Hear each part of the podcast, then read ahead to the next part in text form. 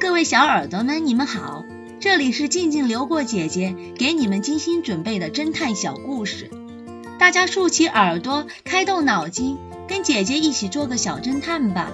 小侦探系列一百八十九，伪装的饲养员。暑假的一天，小杰森和妈妈一起到动物园里玩。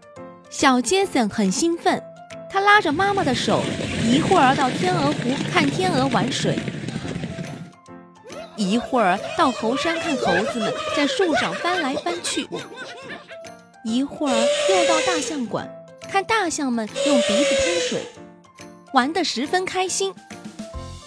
傍晚，动物园要关门了。小杰森还是兴致勃勃。妈妈说：“宝贝，时间不早了，我们回去吧。”小杰森说：“妈妈，你看那小象多可爱啊！我想和它合个影，我想带到学校给同学们看看。”妈妈只好答应了。妈妈把背包放在身后，蹲下来给小杰森拍照。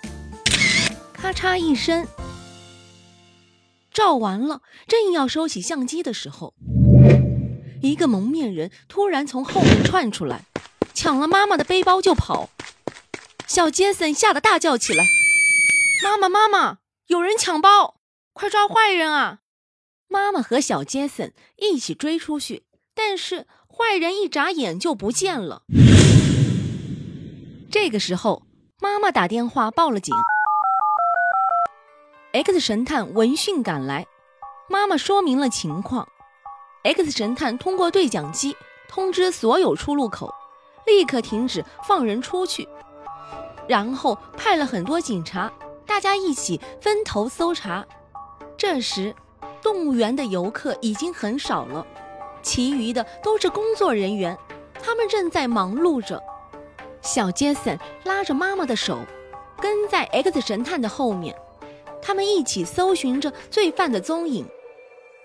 小杰森看到有一个清洁工正在熊猫馆里打扫卫生，一个饲养员正端了一盆牛肉投给犀牛吃，还有一个驯兽员在训练猴子翻跟头。